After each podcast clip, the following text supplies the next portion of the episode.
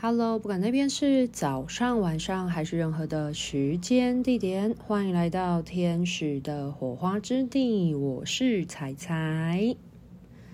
在上一集呢，有跟大家分享到说，其实有蛮多位个案呢来找我做过咨询，生命轨迹上面的整合之后呢，发现他对于贴近自己的呃内在觉知。或者是贴近自己的呃所谓的高我面向呢，有更好的辅助，应该是说更加紧密、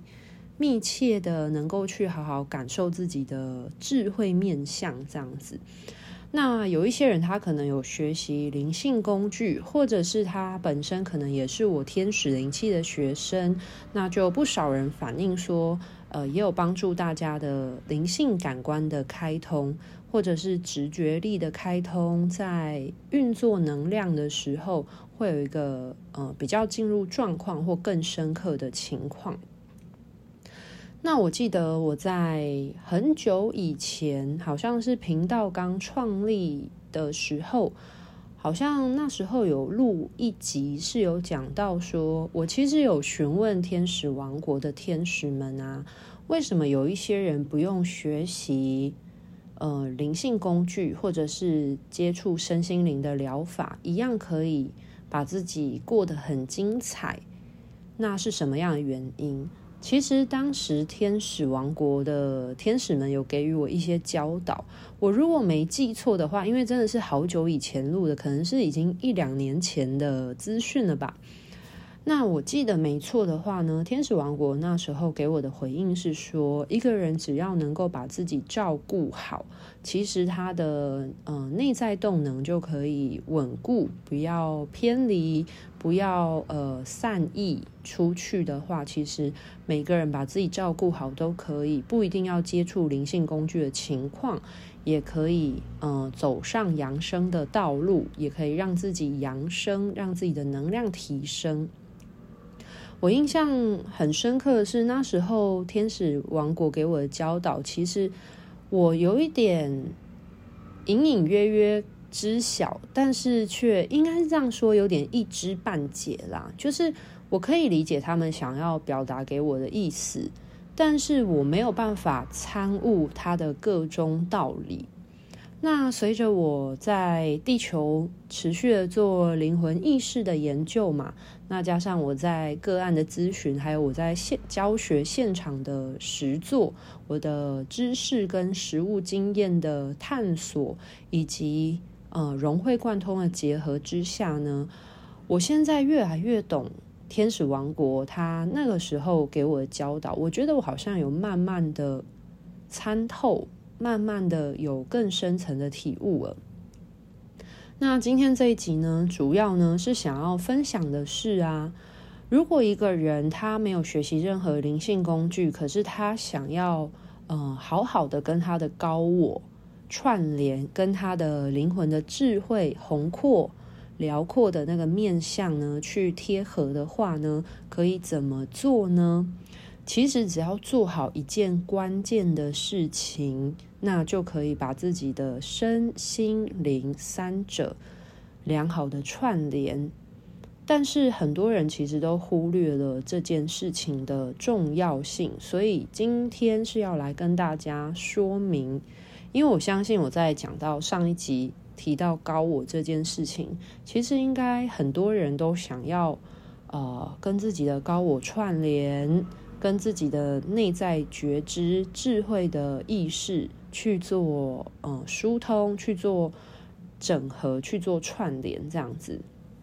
可是很多人却做不到这件事情。那其实，嗯，所谓的神性、所谓的智慧、所谓的高我，真的都不在他方，其实都在我们各自身上。其实本来就拥有这股很强大的力量了。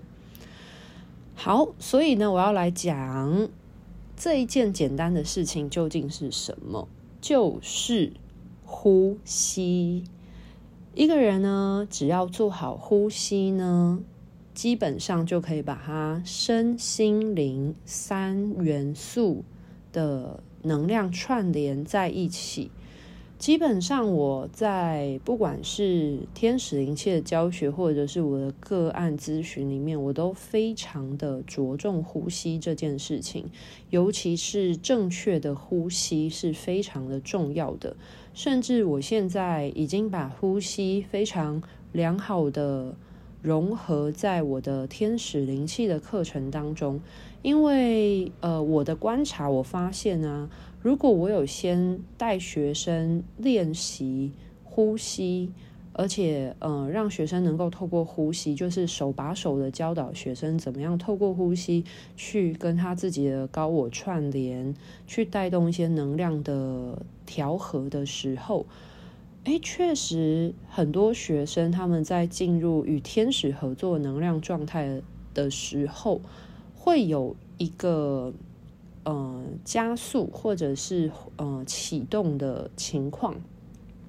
那这也是为什么很多我的学生，即便他们是第一次接触身心灵，或者是呃，这可能是他们首次来学习一个灵性工具，但是都可以很快速上手的原因。其实，在做任何能量的启动之前呢，永远都需要先回归自己，先稳固自己的内在动能，是很重要的一件事。那我今天这一集呢，就是想要透过科学的方式来解释一下呼吸对我们呃身心呃有什么样的关联性。其实很多人小看呼吸这件事。那呼吸它的重要性，其实在我过去的频道当中，其实也有分享过关于呃身心灵三元素，我拆解来说，它们到底是什么，以及如何串联，还有身心灵从点到线到面之间的呃整合关联性。那当然，我现在不管是在教学天使灵气，或者是我在做个案服务，其实很多时候都是从这关键的。啊、三元素去切入，然后带动一个人他的能量的整合、平衡、疏通。那我其实最近呢，呃，读到了一本我觉得非常推荐的书籍。如果你有兴趣的话，你也可以自己来看一下。我最近在读一本，呃，他是有一个心理医生，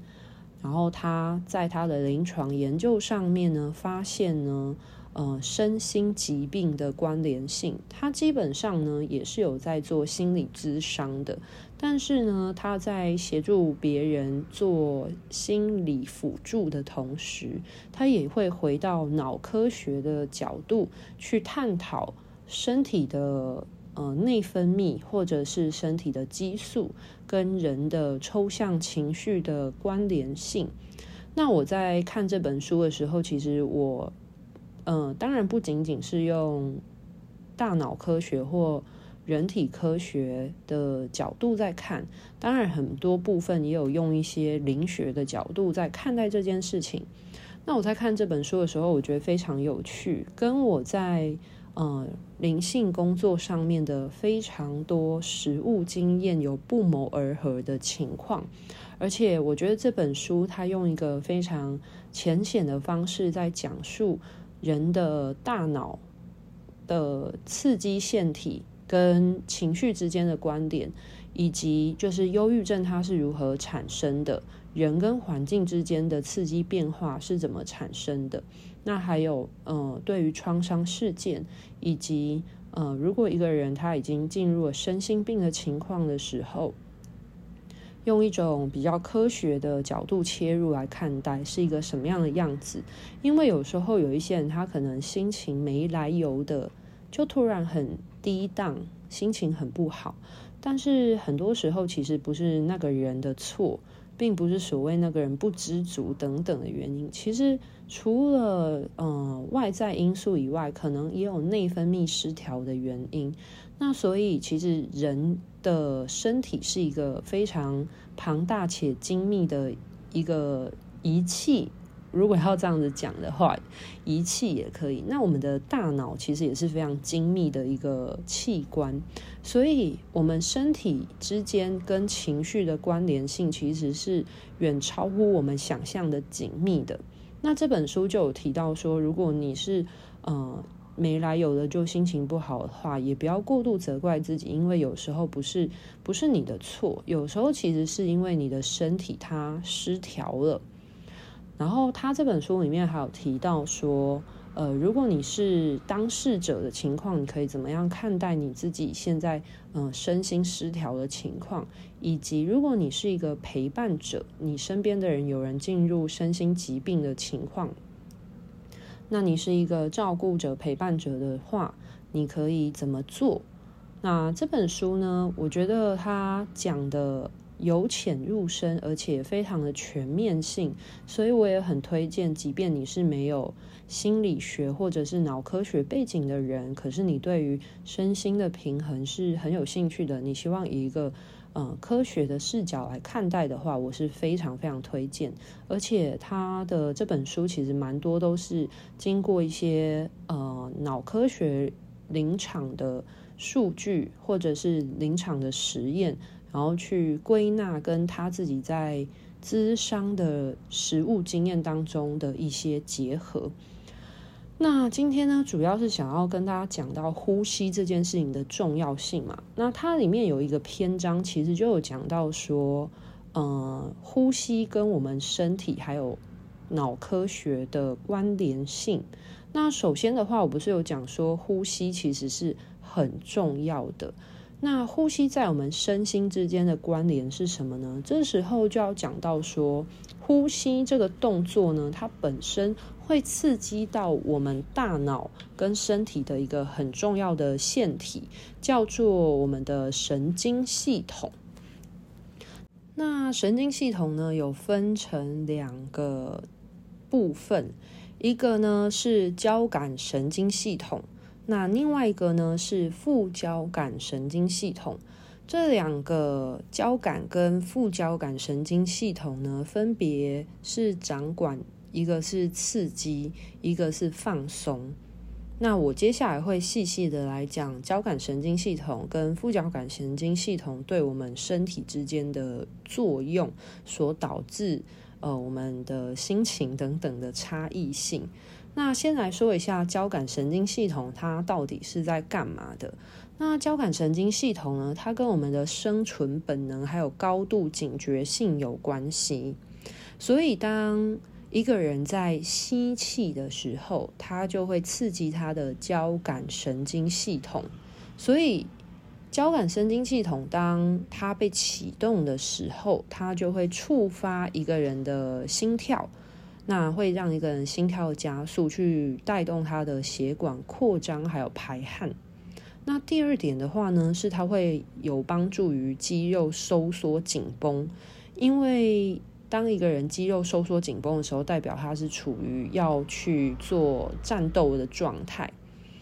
然后也会帮助我们的肌肉，它能够有一个有效的发挥。那第三点的话呢，它会促使人的瞳孔扩张。那瞳孔扩张呢，可以帮助大家更容易环顾四周。以及激发肾上腺素，等于说你对于环境的警觉性会提高了。那基于以上这三个机制呢，它会帮助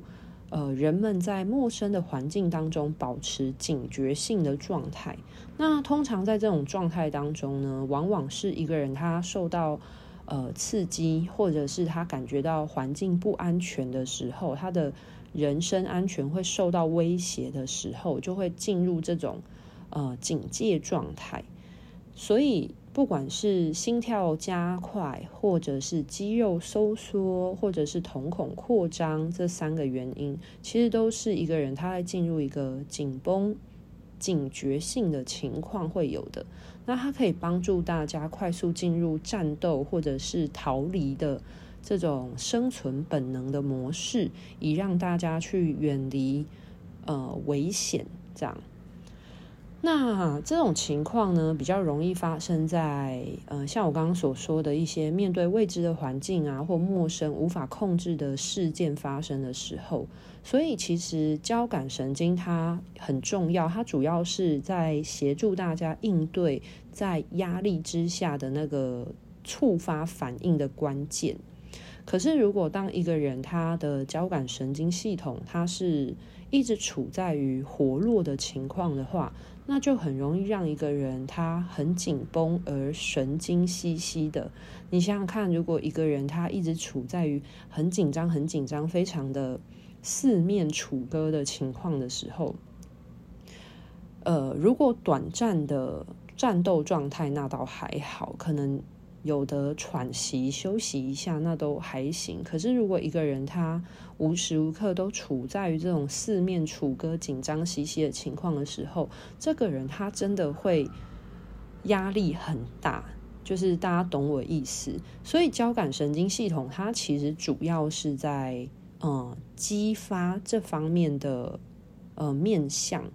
就等于说让我们好好的去面对，譬如说有压力或者是有突发状况，大家肾上腺素飙升的这种情况。那所以如果一个人他紧张的时候，通常他的呼吸会比较短促，是因为他在无意间呼吸的这种。很短促的情况，他其实会不停的刺激他的交感神经，而让他进入到这种战斗模式。接着的话呢，就要来讲一下另外一个很重要神经系统，叫做副交感神经。那副交感神经呢，它主要呢是在吐气的时候会被活络。所以，当一个人他在吐气的时候呢，其实会带动他内部器官的放松。举例来说，像是一个人他的括约肌会放松，而让一个人他的代谢系统或者是排毒系统得以去做排泄，像是。呃，我刚刚前面讲的嘛，就是吐气会带动肌肉放松，让一个人的括约肌放松，那他就可以顺利的排便，或者是可以排尿这样子。那人体的排毒系统是很重要的关键。好，那还有第二个关键点在于副交感神经系统呢，它也会带动血管的扩张。那血管扩张的话呢，它就比较能够让。呃，我们的血液可以拓展到身体的每一个部位，然后去带动一些氧气更多的供给。那第三个部分的话呢，它会带动呃心脏的收缩力道跟频率的下降。所以副交感神经系统总结来说，它最主要的就是，如果当你吐气的时间是比较长，是比较放慢的情况。让你的副交感神经比较活络的时候，那它可以第一点带动你的身体肌肉放松。那第二点的话，它可以促进你的血管扩张，让你的血液可以去做比较均匀的延伸扩展。那第三点的话呢，它会带动你心脏肌肉的呃放松，因为还记得吗？我讲到副交感神经就是带动肌肉放松，心脏也是一个肌肉，所以。很重要，第三点是它会让你的心跳变得比较缓慢，然后心跳会下降。所以副交感神经系统它跟细胞的维护、呃修护是有很重要的关联性的。那为什么身体的修护很重要呢？是为了要防止我们过度使用身体的时候，呃。去带动它有一些修复，然后避免退化，有点类似像吐气的时候可以带动你的身体放松，那让身体进入一个保养的模式，那这样子才可以让我们的身体呃维持得更长久，身体状况也会比较好。所以总结来说，吐气呢，它会带动我们身体跟精神上的放松。那总结，所以我有提到呼吸，它会影响到交感跟副交感神经两个神经系统的调和。我觉得在呃以能量学说来说的话，它们有一点像是阴与阳的。概念性就是交感神经，其实它是比较阳性的能量，所以当你在吸气的时候，它会有一个呃活络刺激，就是它会有一个英文讲那个 active，就是那个带动激活的效果。那副交感神经系统比较像是呃放松、松弛，然后修护。这一类比较阴性面向的能量。那所以，当一个人在呼吸的时候，本来就是一个阴性与阳性力量一个阴阳调和的情况。那既然这时候就会有人有疑问啊，既然我们呼吸绝对不可能一直持续的吸气，或者是一直持续的吐气嘛，它一定是吸吐吸吐。那为什么都明明有吸与吐的这个动作，可是会造成呃神经系统的失调这件事情？主要是来自于你在呼吸的状况当中，你比较着重于哪一个部分？所以如果有一些人他的呼吸都是很紧促或者是很短浅的，代表说他的呼吸的频率状态其实是比较。倚重在交感神经系统的时候，那就代表他在无意之间其实很难达到身体的放松。他的呃身体跟精神状态在无意识之间，就是不注意的状况当中，都是一直处在于一个紧绷，然后很警戒的情况。那所以要怎么样去让呃？阴阳呼吸的调和比较着重在副交感神经呢，就代表说，其实你吐气的时间要拉长。所以假设说你今天吸气是五秒好了，那你吐气的时间就要两倍。这个东西很有趣，就是我之前不是在当自由潜水教练吗？那自由潜水呢，就是靠人的本能嘛，就是吸一口气，然后潜进水里面。所以其实自由潜水它跟呼吸也是非常的息息相关的。所以在学生他学自由潜水的过程当中，其实是会有一堂呼吸课，就是带学生去练习呼吸，然后去控制他的呼吸肌肉。那在这个时候，其实我们都会教导学生说，尽量让自己的吸气是深层而饱满的，然后吐气的时候呢，尽量绵延伸长的吐气。那最好的节奏呢，是大概是一比二，就是你的吸气如果是一的话，你吐气的时间就要两倍。但是我们不可能。让自己的呼吸在一个很短促的情况，因为如果你要很深层的呼吸的话，那基本上呢，你吸气的时间至少要有五秒这么长，才可以让你的呼吸肌肉都好好的扩张，让足够的空气进入到你的身体、你的肺部之中。所以，如果假设你吸气的时间需要五秒甚至更长的话，那你的吐气时间呢，基本上就要十秒，甚至再更多。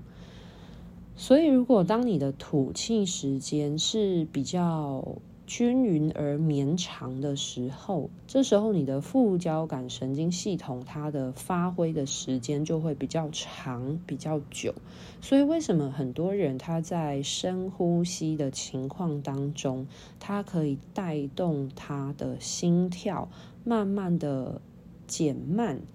带动他的紧张、焦虑的感受去做释放？这是因为一个人在吐气的时候。他的副交感神经系统会被启动，而带动他的心情变得比较释放舒缓，然后也会带动到一个人他的身体随着吐气，吐气它本身就是一个肌肉收缩释放的过程，那他吐气的时候就会带动他全身的身体肌肉放松。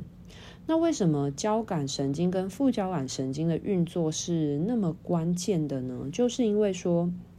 如果一个人他大多时候他的交感神经都是比较发挥的，就会很容易活在一个呃压力型的状态当中。那如果一个人长久处在压力的状态当中的话，那就会影响到他的身体对于一些脑部内分泌的敏锐性，所以身体的防御系统就会开始失调。然后对于嗯身体以那个身体层面来说的话，那调节发炎的能力也会受到限制。那就会比较容易让我们的身体的免疫系统下降，没有办法保护呃自体免疫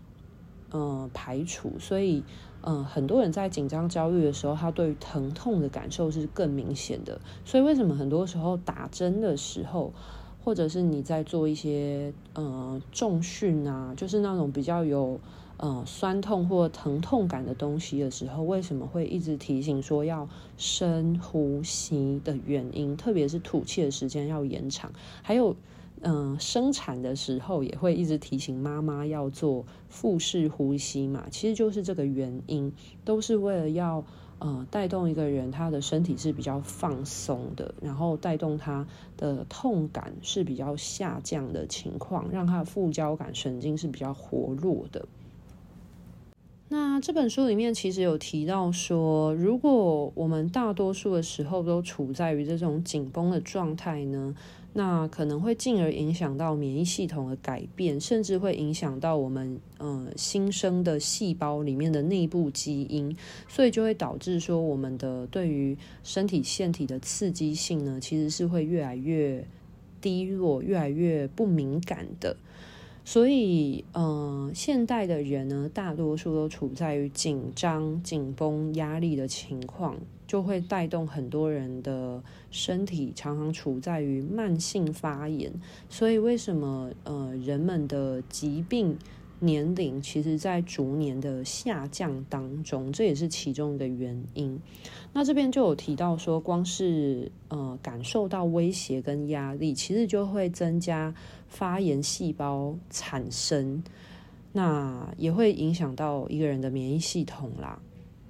就比较容易感冒。所以这边有讲到说，当一个人时常处在压力造成的恐惧或紧张的时候呢，就会很容易进入那种高度警戒。那他的细胞，因为他一直在处于备战状态，就会更容易退化以及提早衰老。那所以神经系统对于一个人的心理状态会产生什么样的影响？那就包含说睡眠模式会改变，就等于说一个人他可能从神经系统失调开始，就会带动他可能睡不好，会有失眠的状态。那失眠就会引发更多的嗯身体腺体或身体内在激素的失调，就会越来越严重这样子。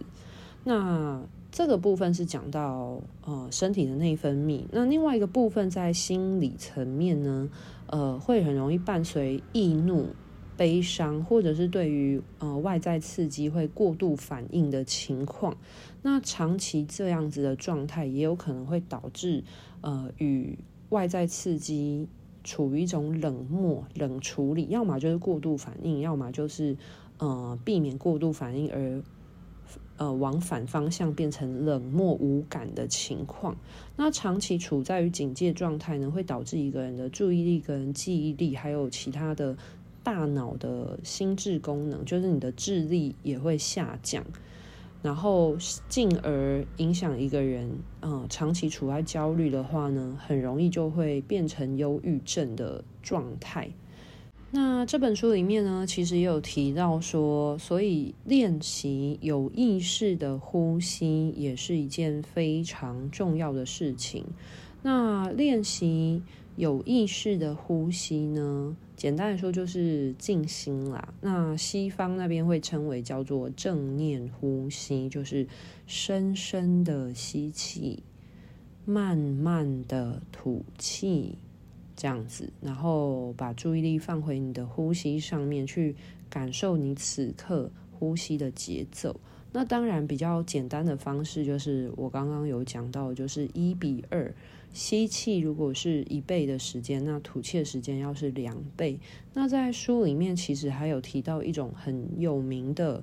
呼吸方式，那它是来自于嗯。一个医生啊，他提到的一个呼吸节奏的调和方法，在书中他是推荐可能三三六或者是四七八这个，我觉得大家可以当做参考。他讲的举例来说，像三三六，意思就是说你呼吸吸三秒，然后闭气三秒，接着吐气六秒。其实它的呃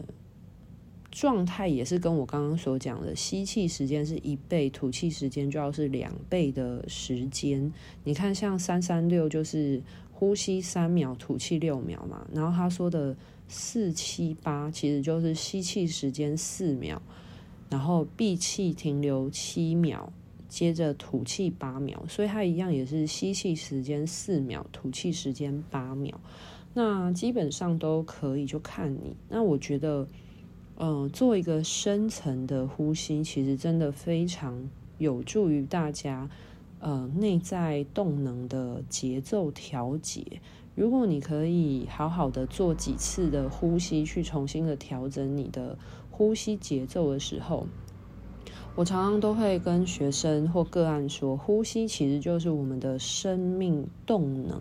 所以，如果你今天呼吸很短浅，就代表你的生命动能都是很短促的。可是，如果你今天的呼吸是深层而缓慢的时候，那你的生生命动能其实它就会比较深而稳固，就比较可以把这个生命的能量呢比较。呃，深层的串联这样子，所以其实要练习让自己是有意识的深层的呼吸。那当然，你在呼吸的过程，它基本上就会带动你的神经系统的调和。所以，如果你是越常有意识的在呼吸，你让你生活之中，譬如说一天二十四小时。大多数的时间，如果都是让你的呼吸比较深刻的，你的副交感神经比较稳固的情况呢，那你的身体自然会比较放松，然后心情也会比较平稳，比较有安全感。但是如果你绝大多数的时间你都是没有意识的在呼吸，而你的呼吸是很短浅的，那你大多时候你。活络的都是你的交感神经，那这个时候你就会觉得世界的很多事物其实是，呃，你是比较相对紧绷警戒的在面对你的生活的。那这个部分呢，它不仅有推荐大家就是无时无刻有意识的呼吸以外呢，它不是有提到说。有失眠的情况吗？就是失眠其实是导致很多人身心失调很关键的第一步嘛。那如果你在睡前，你愿意就是做可能十到二十次的这种深层的呼吸练习的话，那它就可以强化你的副交感神经，就会帮助你的神经系统比较能够稳固在自我调节的状态。所以，嗯、我觉得这本书呢，它当然不仅仅是提到呃呼吸跟神经系统啊，它还有讲到很多的面向。诶，我有点忘记了我在前面有没有讲到这本书的书名？如果我忘记了，请原谅我。我这边再次的声明一次，也不能说再次，因为我不知道我前面到底有没有讲。反正总之，这本书的书名叫做。亲爱的，那不是你的错。大家可以自己上网搜寻一下。如果你有兴趣，你对于这种脑科学跟情绪啊，跟这种呃情感或者是身心平衡的部分有兴趣的话，我非常推荐这本书。然后我在我自己的呃。网络页面已经有分享过内部的一些，我觉得还蛮关键的内容，非常多人深有同感，甚至还问我是哪一本，所以我真的很推荐大家可以来看这一本书。那所以我今天就结入了这一本书里面讲到的这个呃神经系统跟我们呼吸之间的关联性，去让大家知道说，真的不要小看。呼吸这个动作，那所以如果你可以用呼吸去带动你的身体放松、心情放松的时候，你的身心比较释放、比较平衡的时候，其实你的灵魂的感受力它就可以比较调和。所以这是为什么我说一个人只要能够好好的呼吸，他的身体。跟心情可以保持轻松而有弹性的时候，他的生命力才有可能会连接接轨到他的灵魂层面，不然的话，他的所有生命动能都拿来战斗了，都拿来在物质世界为了生存而非常的警戒、非常的汲汲营营的情况当中，那他的生命动能全部都耗损在身心层面的戒备了，怎么还有可能流动到灵魂层面呢？好啦，那今天这一集的分享就先到这边告一个段落，所以希望大家都可以有意识的好好呼吸。像我基本上每一天都会练习呼吸，早上醒来的时候就会先练习，然后睡觉前也会练习呼吸，然后呼吸之后就顺着睡着，我觉得蛮好，蛮舒服的。那当你越习惯有意识的呼吸的时候，你真的会发现啊，任何外在的动摇、动荡，或者是你心情的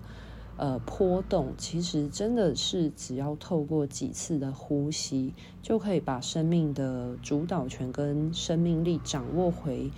到自己的手中。你就会发现说，其实自我调节、自我控制，真的不是一件很难的事。那有一句话是这么说的：如果你今天控制不了情绪，那么你就会被情绪所控制。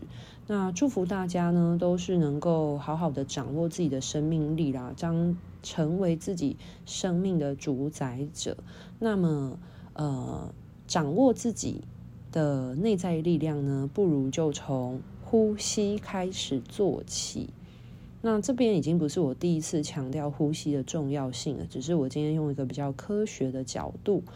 来带着大家更落地，或者是更跟这个身体、跟这个地球接轨，去知晓说，原来呼吸跟我们的神经系统、跟我们的内分泌系统其实是有很深刻的关联性的。好啦，那今天的分享就到这边喽，拜拜。